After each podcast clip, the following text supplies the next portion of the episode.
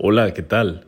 Mi nombre es Abel y ahora Cristo Jesús es nuestro sumo sacerdote.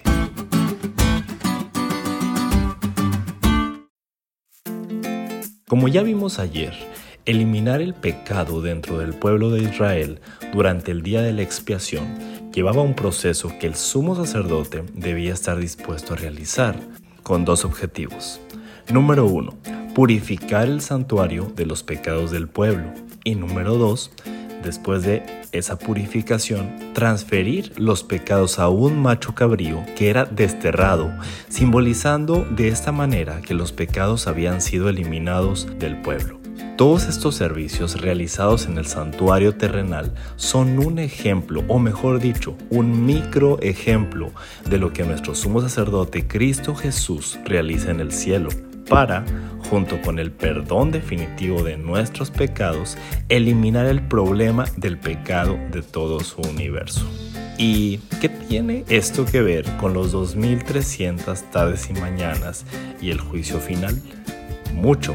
Daniel 8:14 dice que después de 2300 tardes y mañanas el santuario será purificado. ¿Purificado?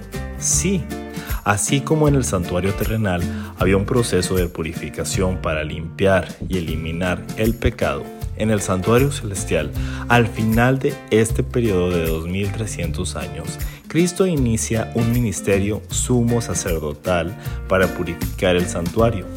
Es decir, se inicia un proceso donde deja claro que Él y solo Él es el único medio para que nosotros podamos presentarnos ante su Padre sin mancha y justificados, pero también un proceso para eliminar el pecado del universo, el cual culminará en el juicio final para dejar clara su victoria sobre Lucifer. El punto culminante del capítulo 8 es la respuesta de Dios al desafío de los poderes terrenales y religiosos que han intentado usurpar su autoridad, pero también es la respuesta definitiva al pecado y sus amargas consecuencias no solo en este mundo, sino en todo el universo.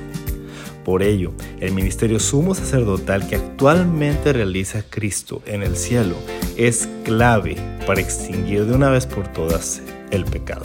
Y al ver todo lo que está haciendo nuestro Dios con tal de que viva en un universo donde solo reine la justicia y el amor, ¿cómo no voy a temerle y darle gloria?